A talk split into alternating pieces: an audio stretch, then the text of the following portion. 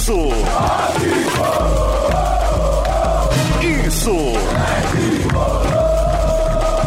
Isso!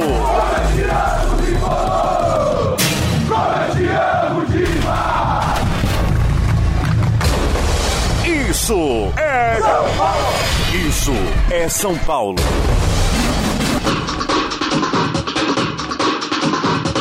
é São Paulo.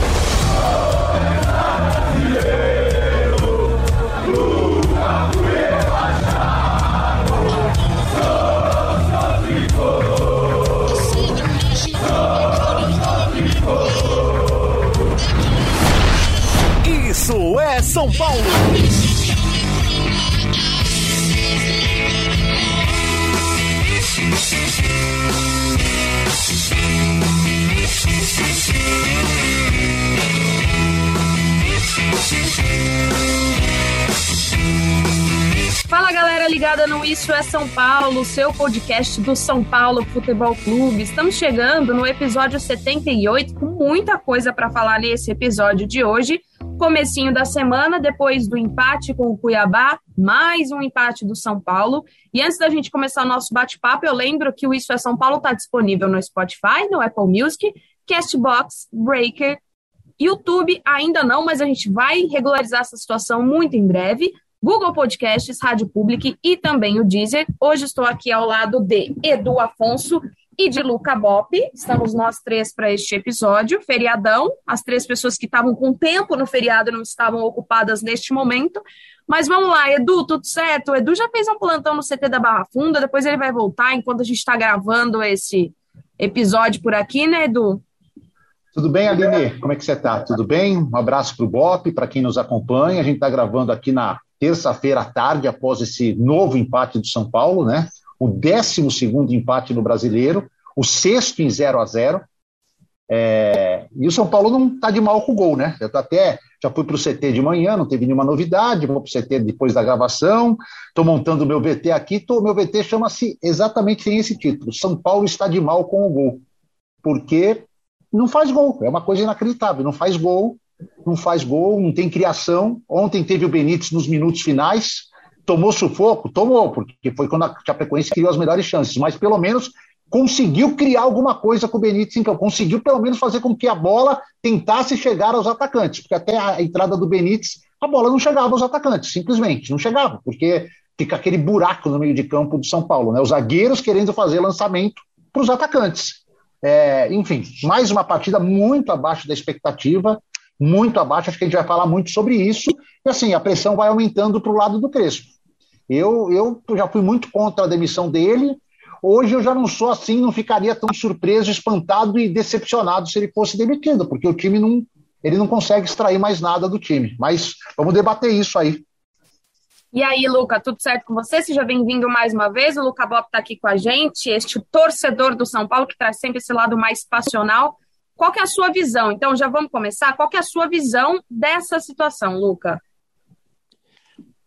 Fala, Aline, Edu, prazer estar falando com vocês de novo. É... A minha visão é que, a mesma do Edu, acho que o Crespo não consegue mais tirar nada de São Paulo. É... O São Paulo está vivendo de lampejos, vivendo de alguns minutos bons em alguns jogos, às vezes um jogo razoável para bom, e aí fica aquela expectativa de que o time vai melhorar, de que aquela melhora é uma coisa consistente. E aconteceu isso agora, o São Paulo jogou razoavelmente bem contra o Santos, assim, brigou um pouco mais, até pela torcida no estádio e tal. Mas ontem foi um jogo muito abaixo de novo, assim. E assim, o tempo está passando, foi a 25 rodada, o São Paulo está se aproximando da zona de rebaixamento, os times de baixo estão reagindo e parece que o São Paulo está com uma letargia de que não entendeu ainda qual é a briga dele no campeonato. Talvez seja muito tarde para acordar. Eu acho que semana passada, quando a gente gravou o episódio, eu falei que eu fiquei aliviado quando o São Paulo manteve o Crespo. Eu endosso o que o Edu falou. Se ele fosse mandado embora agora, não daria para questionar, porque o trabalho dele nos últimos meses, a gente estava falando isso em off, né, Aline? O trabalho dele nos últimos meses é muito, muito, muito ruim. É, Edu, eu até agora, aproveitando que o Bob levou esse, levantou esse ponto, a gente estava discutindo é, desde o começo do trabalho do Crespo. O Crespo chegou no São Paulo em um momento em que não houve férias, houve uma temporada emendada na outra. O São Paulo vinha de um trabalho com o Diniz que já não estava funcionando, era líder do campeonato, perdeu o título e por isso o Diniz acabou saindo, porque estava caindo ladeira abaixo no desempenho em muitos aspectos, mas era um time que um estilo de jogo ele tinha. Então houve ali uma mudança de uma temporada para outra. E a discussão que eu quero propor aqui é: esse começo do trabalho do Crespo, ele não pode ter sido uma junção de alguns aspectos entre um, um tipo de, um, um, de jogo que o time estava acostumado com uma chegada de um treinador novo que renova os ânimos, que dá um gás a mais, que muita gente quer mostrar trabalho. E aí depois, com o decorrer do trabalho, a coisa foi se desajeitando de uma maneira que o Crespo não consegue colocar no trilho de novo. É, esse é um ótimo ponto, Aline. Depois até quero te ouvir também a respeito disso. Mas assim, é, é, é, é, muito, começa a ser muito coincidente essa situação, né? Vamos lá, vamos assim, uma rápida passagem pelo Diniz. Eu ontem até postei depois do jogo, no meu Twitter, a campanha do São Paulo na 25ª rodada. Eu nem citei o nome do Diniz, eu só, eu só postei por curiosidade. Na 25ª rodada do ano passado, São Paulo era líder, tinha 20 pontos a mais e 22 gols a mais marcados. Aí foi até contestado por alguns, pô, falando do dinizismo, defendendo, não estou defendendo, eu nem citei o Diniz no meu post, eu nem citei, foi só uma, uma, uma, uma, constatação numérica, estatística, como o São Paulo estava na 25ª rodada do ano passado. E realmente já dá para levantar esse aspecto que você falou.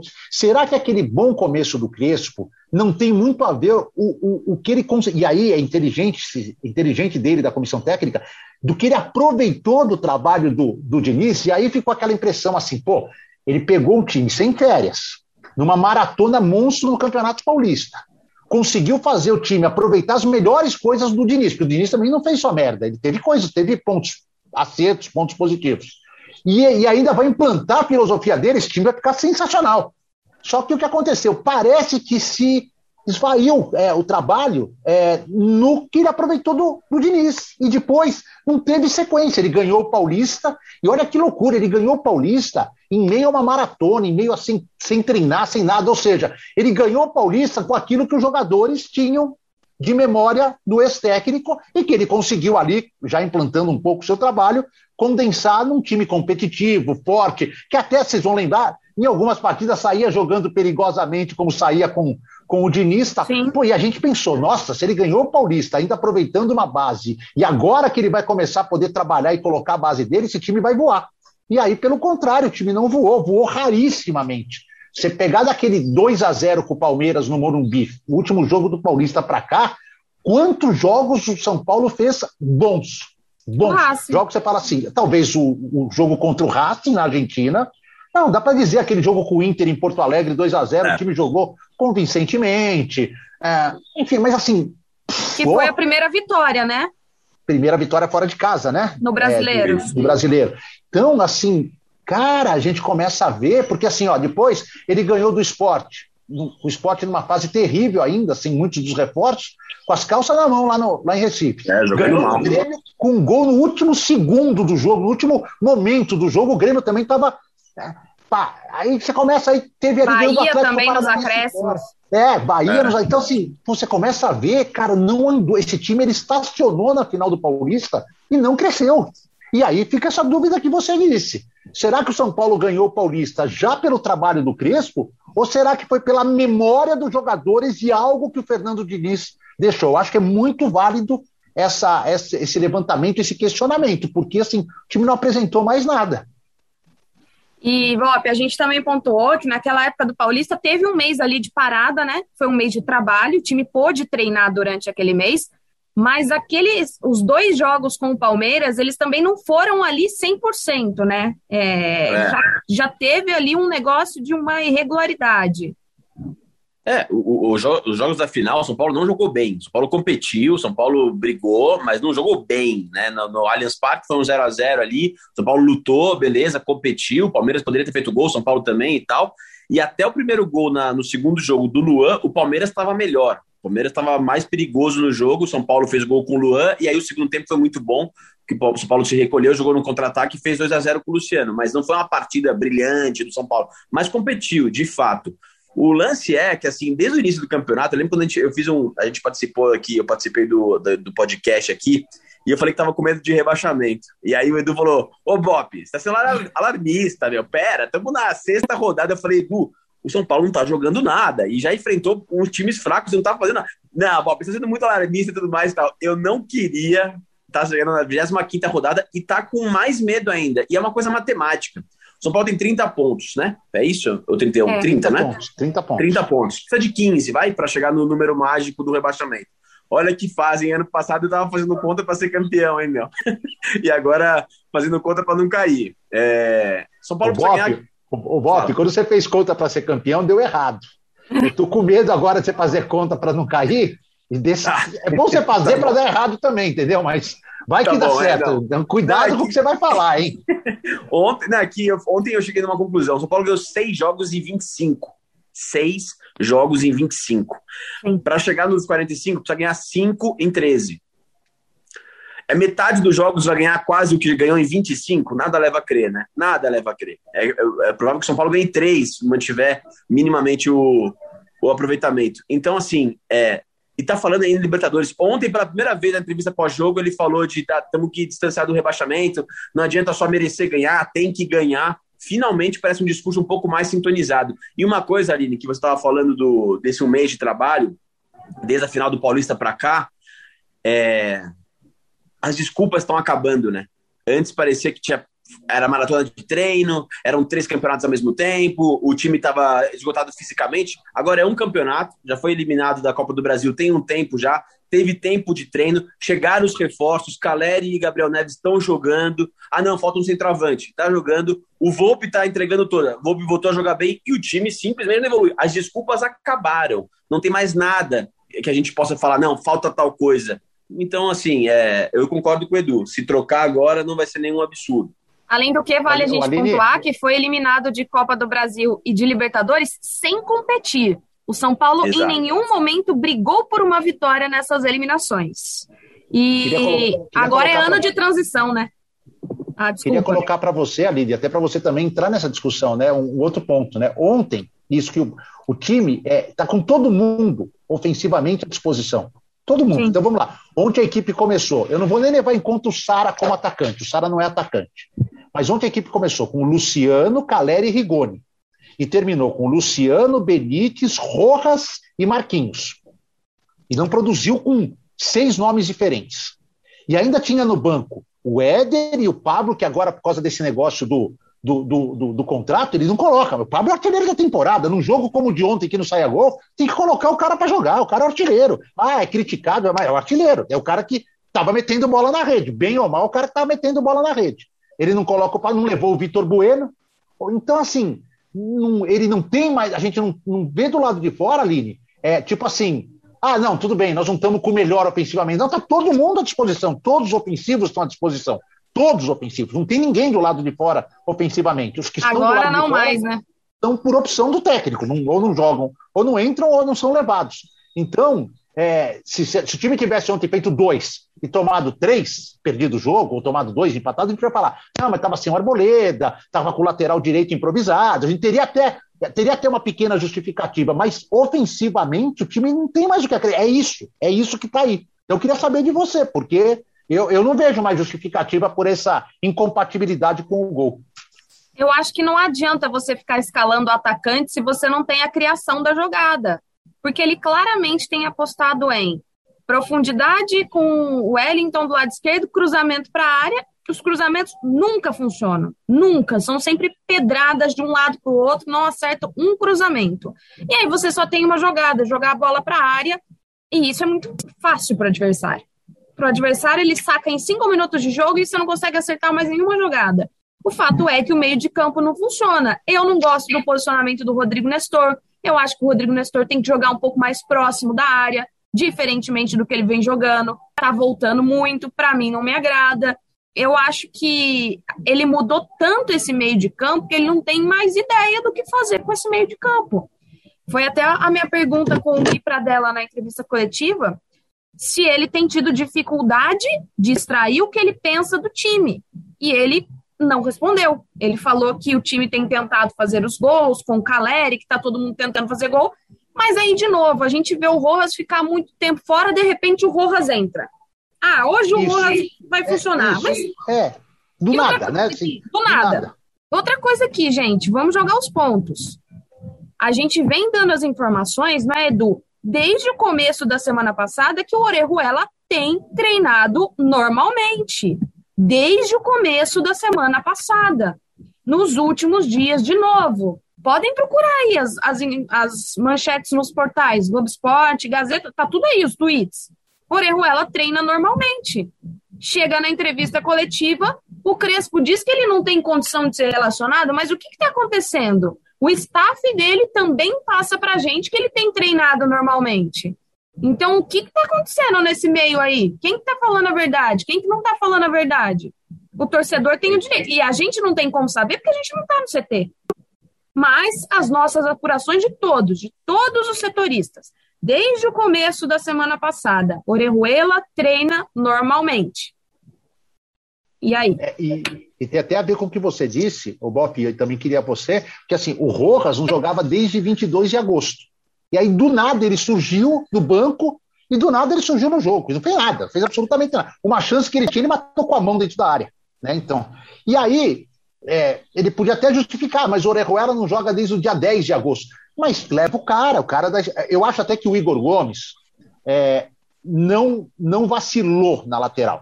Mas não é a posição dele, ele está desconfortável. Tanto que, assim, quando a Chape apertou por aquele lado, se não fosse o Volpe, teria saído o gol ali. Por falha do Igor, não, porque ele não sabe marcar, ele não Exato. é um marcador. Ele é um cara que pode ajudar é. ofensivamente, como um ala, mas como um lateral em linha de quatro, é, ele não, não pode ser um marcador, você não pode deixar ele no mano a mano com o Jonathan Capu. Ele, ele, não tem ontem, essa noção, né? É, ele tomou um drible fácil e o cara tal. bateu, é que o Volpe saiu bem do gol, senão era gol. Então, assim, o cara colaborou. Pô, leva o Orejuela, não tá legal para 90 minutos, isso até concordo, não deve estar tá mesmo. Mas, pô, leva o cara. Tá ali no momento difícil, tá? Você pode até, se você não tá confiando no, no Benítez, você adianta o Igor Gomes para a posição de armador e põe o Orejuela 15 minutos finais ali. São Paulo cruzou mil bolas na área e não acertou nenhum ontem. Aliás, o único acerto, eu nem sei, eu nem lembro quem cruzou, foi a jogada que o Luciano tentou aquela meia bicicleta. Foi o Wellington. Não, foi o Léo. Foi o Léo. Foi o Léo, Léo. É. a única. Outra coisa que eu queria levantar aqui, vou deixar o Bob falar, eu, assim, eu respeito muito é, a opinião de cada torcedor, tá, mas eu não consigo entender o Reinaldo, que é o principal assistente do time, que tem os seus defeitos, muitos, mas dentro do que é o futebol brasileiro em termos de laterais pela esquerda, o Reinaldo está na média. Ele não está nem acima de ninguém, nem muito abaixo de ninguém. Os principais. Ele tá... O Reinaldo foi descartado de uma hora para outra. Foi descartado. É o principal assistente do time. Pô, você pode aproveitar o Reinaldo e o Wellington de várias formas, inclusive juntos. Inclusive juntos. E, de repente, o Reinaldo não serve mais. Não serve mais. É o principal batedor de escanteio, o principal batedor de pênaltis, não serve mais. Eu, sinceramente, eu não consigo entender esses critérios. Tipo assim, o Rojas vem do nada e entra. O Reinaldo que está ali não entra. E o Benítez, se fosse entrar tanto tempo, aí entra. Aí, enfim, é, é muito confuso para mim. Bop, fica à vontade aí. Eu acho que quando um, um ciclo está chegando ao fim, ou quando um treinador perdeu completamente a confiança nos jogadores e no sistema de jogo, ele começa a experimentar coisas por tentativa e erro. Eu lembro quando nos últimos jogos do Diniz ele colocou o Gonzalo Carneiro. Não sei se vocês lembram, no Red Bull Bragantino, o 4 a 2 o segundo gol do São Paulo foi do Carneiro. E o Diniz era um cara que rechaçava. O Carneiro ficava meses sem ser relacionado e no final da passagem do Diniz ele começou a ser porque o Diniz tinha perdido a convicção, enfim, estava testando tudo que podia. E eu sinto a mesma coisa do Crespo agora. Concordo 100% com o que vocês falaram. E aqueles jogos que ele relacionou o Gabriel Neves e aí não relacionou o Benítez e não colocou o Gabriel Neves. Aí ele relacionou, não colocou, não relacionou o Gabriel Neves, relacionou o Benítez e não colocou o Benítez. Aí de repente o Benítez volta e joga. Ontem o Rojas, o Rojas não jogava desde a partida contra o Esporte. Então, assim, é, começa a ter umas. umas uma, e, isso do Reinaldo, né? Algumas escolhas completamente. Ele, ele precisa explicar, ele precisa prestar conta, falar por que, que o Reinaldo não joga, por que, que o Rojas entrou. Assim, ele precisa explicar de onde que vem. Como a gente fica vendido sem saber dos treinos, agora com a pandemia e tudo, fica muito cômoda essa situação. Eu também acho que o Reinaldo e o Wellington poderiam jogar juntos, acho que tem que ser testado. Não dá para descartar um cara que bate pênalti, não dá para descartar um cara que cobra bem escanteio, não dá, não dá. O Reinaldo tem vários problemas, o Wellington tem jogado bem, mas eu acho que dá para jogar os dois juntos. Eu acho que eu concordo com a Aline, eu acho que o São Paulo está sem nenhum setor de criação. O São Paulo está absolutamente acéfalo, é um time que joga chutão lá na frente, esperando que o Rigoni tire um coelho da cartola ali, que o Caleri brigue e tudo mais. Tem sido assim. São Paulo não constrói um gol há quanto tempo? O gol contra a Chapecoense foi uma bola dividida que sobrou para o Rigoni e o gol contra o Santos foi o Caleri de pênalti. Então, assim, é um time sem ideia, é um time sem criatividade. O jogador mais criativo do elenco, gostem ou não, é, mal fisicamente ou não, é o Benítez e ele joga 20 minutos contra um time já que é desentrosado. Ontem o Benítez tinha que criar para um ataque que nunca jogou junto. Rojas, Marquinhos, Luciano, sabe? Então, é, o Crespo me parece perdido, sem convicção nenhuma da, das escolhas dele. E eu acho que essa partida contra o Ceará, eu queria ouvir de vocês que têm informação e tudo mais.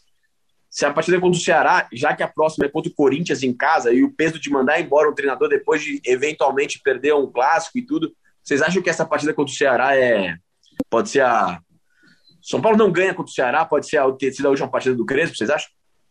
É, só um, antes de, de, dessa resposta, é, é, é, engraçado também, né? Como vocês estão citando, muita gente que entra, as, os jogadores não estão tendo sequência.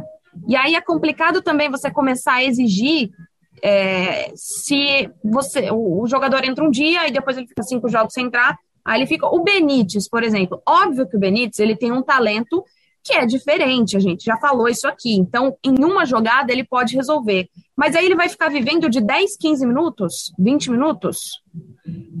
Como é que você não dá um, uma continuidade ali? O Rojas, é, exato. O, o Rojas, ele entrou contra o Cuiabá. Ele vai entrar contra o Ceará? Talvez ele não entre, talvez ele fique dois jogos sem entrar e depois ele entre. Então, a, a palavra que a gente tem usado aqui quase em todo episódio é incoerência. Há uma clara incoerência. Agora, Edu, pode partir aí para a pergunta do, do Bop. O Bop, eu penso o seguinte, cara, é, quando se reuniram, segunda-feira da semana passada, para resolver vários assuntos do futebol, inclusive a permanência do Crespo, e aí as quatro cabeças do futebol do São Paulo resolveram que ele deveria permanecer, é, eu acho que você não pode avaliar por um jogo. Se passaram dois, é, e o São Paulo não venceu, embora também não tenha perdido. E eu concordo muito com você. Contra o Santos, o time pelo menos competiu, pelo menos buscou a vitória, pelo menos tentou, tomou aquele gol logo de cara, que é difícil num clássico você, na situação do São Paulo, tomar um gol é, logo de cara e sair para o jogo. Tal. O time conseguiu não se desesperar, enfim, não criou tanto, mas teve o domínio do jogo. Ontem, contra o Cuiabá, o Crespo falou na coletiva que o São Paulo teve 60 e poucos por cento. Eu não sei se teve, eu não tenho esse número, mas, mas não me passou essa impressão que o São Paulo teve tanto domínio do, do jogo. E ontem não criou nada, não criou absolutamente nada, nada, nada. O São Paulo foi inoperante ofensivamente. É, o, avaliar o cara por uma sequência, esse jogo do Ceará pode ser um divisor de água, sim. Eu penso assim. É, não só no número resultado, Bob, eu penso assim, na produtividade. Vamos imaginar. Vamos usar o jogo do Santos. Se o São Paulo fizer a partida parecida ou melhor que a do Santos, mas não vencer por bola na trave, o goleiro Richard está numa noite feliz, é, o Ceará acha um gol no contra-ataque, eu acho que os caras vão esperar, mas o Pokémon fala, putz, embora venha com mais um monte de empate e tal, vamos esperar. Agora, se o São Paulo fizer um jogo em casa contra o Ceará, do nível que jogou contra Chapecoense, Cuiabá, é, América Mineiro lá no Morumbi, eu acho que quinta-feira pode ser um divisor de águas. O que, o que aperta um pouco é mandar embora, você manda um cara embora na, na sexta de madrugada, o Grêmio fez isso agora, né? Mandou na madrugada Sim. de segunda para jogar quarta com Fortaleza. É, o Grêmio tem o Thiago Gomes lá, que é um, um cara da comissão técnica permanente. Aí se manda na sexta, você vai jogar com o Corinthians na segunda-feira, você não vai contratar ninguém. É, mesmo que contrate, o cara não vai querer, vai, o cara vai dar aquele migué que é. agora é tradicional dos técnicos. Ah, esse primeiro jogo eu quero só observar. É difícil o cara que fala que vai pro Paulo logo, é, o cara quer dar, que é lógico, o cara vai olhar, pô, vou, vou estrear nessa merda e perco pro Corinthians, já estreia. O último, o último fez isso, né? É, é isso. Exatamente. O antecessor. O antecessor é. chegou na quinta, no sábado estava no campo contra o Flamengo. É, então, tem uns caras que assumem a bronca, outros que não assumem.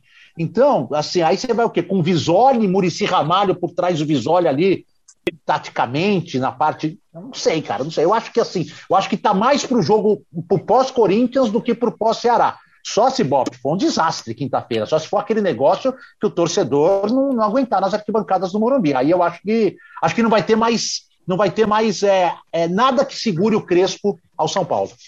Mas não sabe o que eu ia falar, Edu? Isso que você disse de, tipo, ah, caso o time jogue bem, como foi contra o Santos, crie, crie chance contra o Ceará e tudo mais e tal. É isso, o São Paulo está vivendo de lampejos e não está e não tá sendo bastante. Quando até o Goianiense, primeiro jogo pós-eliminação, ganhou 2 a 1 um. Aí jogo do América, mal, mal, mal. Aí Atlético Mineiro, ah não, competiu, segurou, é, segurou o líder do campeonato. Aí jogou contra o Chapecoense, vergonhoso a partida, vergonhosa a partida do Chapecoense.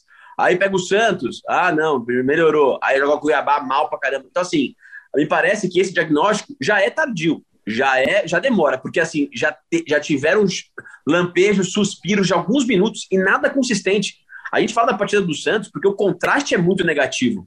A partida contra o Chapecoense foi muito ruim. Aí joga ok, parece que é ótimo, mas não é, é ok. É isso, exatamente. Não, e então, tem um assim, detalhe, parece... é, porque criou oportunidades de gols, mas também não foi com uma organização e aquela Exato. coisa de meio de campo participativo. Não é assim também, né? Exatamente, exatamente. A perspectiva vai diminuindo, o critério vai diminuindo, parece que a gente vai ficando satisfeito com um pouco menos, um pouco menos a cada vez, sabe? Do tipo, ah, o, o campeonato é difícil. Tá, o campeonato é difícil para todo mundo. Tem time que tem um elenco muito menor que o nosso, é, disputando outras competições. O Fortaleza, gente. Fortaleza está na Copa do Brasil também e tá aí brigando, cabeça a cabeça, terceiro colocado, sabe? Então, assim, Atlético Goianiense está na nossa frente, Cuiabá está na nossa frente. São Paulo fez um campeonato inaceitável. E me parece, Edu, que se for esse mesmo diagnóstico da direção do São Paulo, do tipo assim, ah, vamos ver se o time reage contra o, o Ceará, pelo menos o Crespo ontem falou a, a palavra-chave. Não adianta merecer ganhar se não ganhar. São Paulo precisa vencer jogos e escapar dessa zona perigosa. É uma areia movediça para time grande. Quanto maior o time, mais difícil fica sair dessa areia movediça. Então, me parece que se for esse diagnóstico, já está errado de cara, porque já faz tempo que é esse, que é esse o esquema. Agora eu queria abordar uns últimos aspectos aqui. É, Rigoni, né, saiu machucado, e a gente falou em naquele momento que São Paulo vivia de lesões. Aliás, acho que passou pouco mais de um mês, né, sem ter alguém lesionado, uma lesão muscular. Isso. É, eu acho que não dá para não colocar na conta da preparação física também. É, a gente fala muito de refis, que precisa de melhorias, recebeu recentemente novos equipamentos, mas pra, na minha opinião, não dá para não colocar na conta da preparação física. A gente vai ver se é lesão ou não. Não sei se vocês concordam comigo, mas algo que a gente já abordou aqui recentemente também com relação ao calendário brasileiro ser diferente do calendário argentino, talvez não houve ali um entendimento, uma dosagem, né? Alguns desses aspectos. E alguns torcedores levantaram ali, não sei se vocês lembram, na cobrança de falta que o Thiago Volpe falou muito com o Igor Gomes. É, eu até fiquei surpresa do Lisieiro estar tá do lado na tentativa de falta, porque o Lisieiro é um cara que nunca bate pro gol. Ele até chega, às vezes, na entrada da área, ele nunca bate pro gol, então eu fiquei surpresa dele ser uma opção na batida de falta. Até na minha transmissão eu falei: olha, o Lisieiro tá por ali, mas pode cravar que quem vai bater é o Igor Gomes. E, e, muita gente questionando se o Igor tirou a bola do Benítez, se há algum descontentamento entre estrangeiros. Eu, eu não tive essa impressão, não. Eu não sei vocês, mas eu não tive essa impressão de nenhum problema. Não, assim, o que eu, assim, que eu vi em casa, estava é, de casa, como todo, todos nós, ninguém estava em, em, Cuiabá, é, o Igor foi muito rápido ao pegar a bola, né, para bater, e aí o Benítez é, chega depois de alguns segundos pedindo a bola para o Igor. E eu acho que assim, o comportamento mais ríspido foi do Lisieiro, que vira para o Benítez e fala: não, não, é o Igor que vai bater. Foi isso que eu, que eu senti. Aí eu até li alguma coisa de, de Twitter, ah, essa máfia de Cotia, também não acho que é isso. Não acho que é isso. Eu acho que foi uma, uma, decisão. Eu só acho que isso tem que partir, é bem claro, que não tem que ser resolvido ali no campo. Isso aí tem que saber, olha só, o cobrador de pênalti é o Reinaldo. Se o Reinaldo não tiver em campo, é o Rigoni. Se o Rigoni não tiver, é o Caleri. Aí, na, na, faltas ali, quem que é o cara que treina faltas? Ah, mas o Benítez não ia jogando no time titular. Mas ele pode, mesmo no, treinando o time reserva, não impede que ele treine cobrança de falta. Não impede. Ele pode estar ali, ou fora do coletivo, tal, treinar.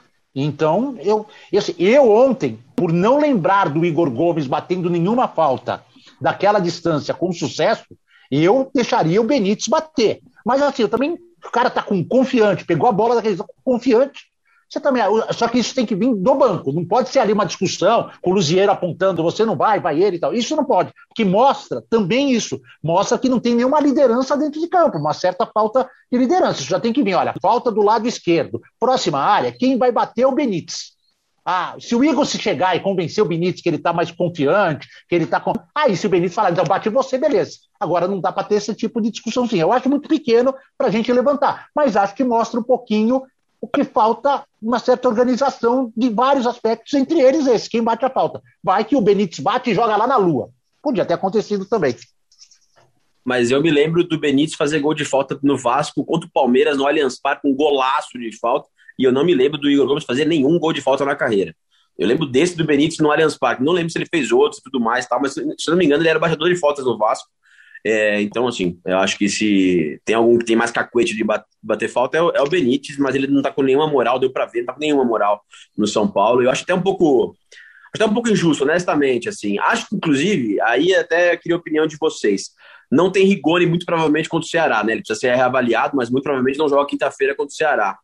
E aí fica essa dúvida, né? Porque o, o Crespo tem apostado num sistema de três atacantes com o Luciano, o Caleri e Rigoni. Aí o Marquinhos entrou, não entrou bem de novo ontem, não tinha jogado bem também no jogo contra o Santos, foi destoou do time e tudo. Quem que vocês acham que deveria ser a escalação do São Paulo? Quem que vocês escalariam? Eu coloquei no, no Twitter, não sei se vocês concordam, eu entraria com Luan Lisiero, Nestor mais avançado e Benítez, para ver se o time fica um pouco mais criativo. Luciano e Caleri. Para mim, esse seria o meu time. O Gabriel Sara também não tá não acho que está jogando muito bem. Eu queria saber de vocês. O Luciano vai ter que jogar de ofensivamente. Não dá para você gastar o Luciano Isso. de meia sem o Rigoni. Não dá. Que, aliás, é. você viu que ele levou perigo quando ele foi jogar lá dentro. Que ele levou perigo. Então, eu acho que Luciano e Caleri também. Eu arriscaria um terceiro atacante. Não sei se Pablo, não sei se Éder, eu, e, e eu iria só com dois volantes. Benítez de meia ou até o Igor Gomes de meia, se jogar algum lateral, não sei se o Galeano terá condições de voltar, ou o próprio Orejuela, o Igor Vinícius, eu sei que não vai voltar, porque é outra lesão aí mal explicada, e eu venho falando desde a primeira semana. Não foi simples, não foi simples. O cara não está nem treinando no CD, não está fazendo nem refis. Mas eu iria assim, cara, ele precisa, ele precisa dar uma resposta ousada, como ele deu contra o Santos, Bop. Ele foi com quatro atacantes, não foi? Ele precisa dar uma resposta ousada. Eu, por mim, ia com dois volantes, Aí é Luan e mais um. Aí pode ser qualquer um. Gabriel, Lisiero, é, Nestor, qualquer um.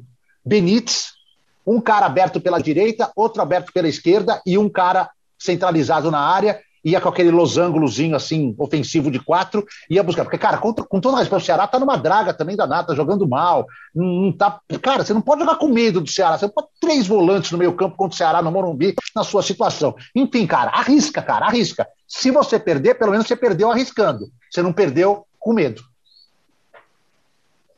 Agora, tem outro aspecto que é sempre legal a gente reforçar, né, pro torcedor, é que a gente não consegue abordar tudo que a gente gostaria na entrevista coletiva, porque a entrevista coletiva ela tem uma limitação de perguntas, é, e aí a gente falou que o São Paulo mudou o um modelo, né, e tá diferente e tal, então, por exemplo, a questão de Igor Vinícius, que ninguém falou publicamente, a gente não conseguiu abordar. Outros aspectos a gente também não consegue abordar, porque, enfim, hum, são poucos minutos de entrevista coletiva. Tá desligado, Edu?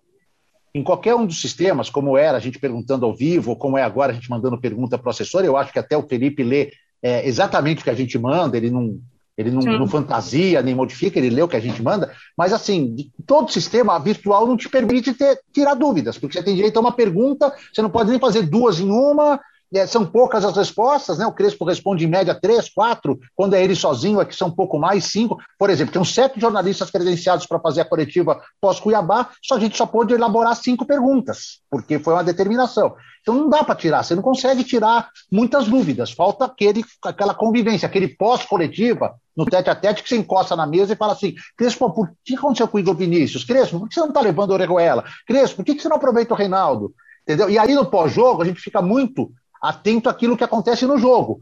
Porque se você perguntar alguma coisa fora do jogo, é capaz do cara falar, ah, não é hora de falar sobre isso, você perde sua pergunta. É muito tá muito complicado.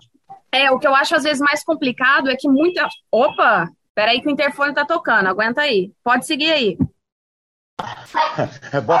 é, é interfone tocando é cachorro latindo aqui, mas o torcedor, Bop, é, eu não sei, é, você não acompanha, você não está com a gente ali na coletiva, mas é isso. A gente está impedido, é. inclusive, de, de fazer as perguntas que a gente gostaria e sabe que o torcedor quer saber as respostas, mas não tem é, como. É, é, muito frustrante, como torcedor eu falo, é muito frustrante a entrevista coletiva pós-jogo, assim. Tá cada vez mais frustrante, assim, porque eu concordo com você. É, a impressão de quem eu nunca fui numa coletiva de imprensa e tudo, mas quando o treinador dá uma resposta que não respondeu a pergunta do repórter, o repórter é, replica, e aí fica uma discussão mais rica, fica mais legal, fica mais. Até às vezes fica mais quente e tal. Por e, exemplo. E parece... A Ah. do Orejuela. A gente poderia ter É. questionado se a gente tivesse pessoalmente. E, e às vezes é muito difícil para a gente que trabalha com, com mídia tal, todo mundo, né? TV, rádio. É, o Crespo ele nunca fala sobre o jogo seguinte. E às vezes você É. tá precisando de um material sobre o jogo seguinte, precisa de, um, de uma sonora e tal, e aí ele nunca fala do jogo seguinte, é sempre no mesmo dia. Então tem algumas Ele não, fala, ele não fala sobre individualidades, ele não fala sobre o jogo seguinte, e ele justifica é, a- muito mal os acontecimentos do jogo que ele acaba de, de dirigir. Ela fica pobre.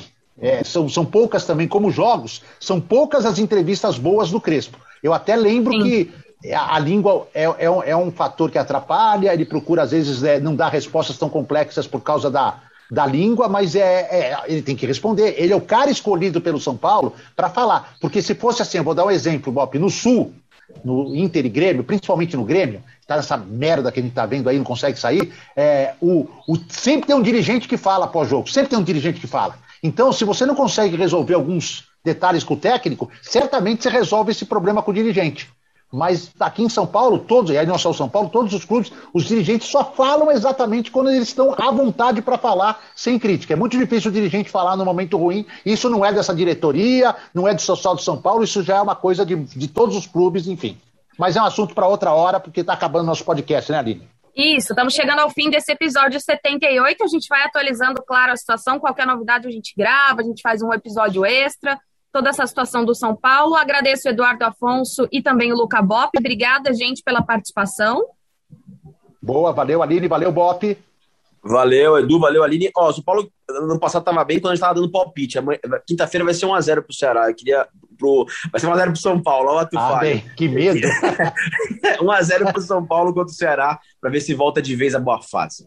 Eu vou de 2x1, Aline, 2x1 São Paulo. Eu vou de um a um. Nossa. Bom, lembrando que nosso podcast está disponível no Spotify, Apple Music, Cashbox Breaker, Google Podcast, Rádio Public e também o Deezer.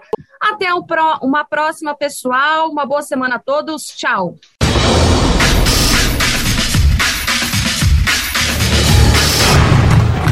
Isso! Isso! Isso! Isso!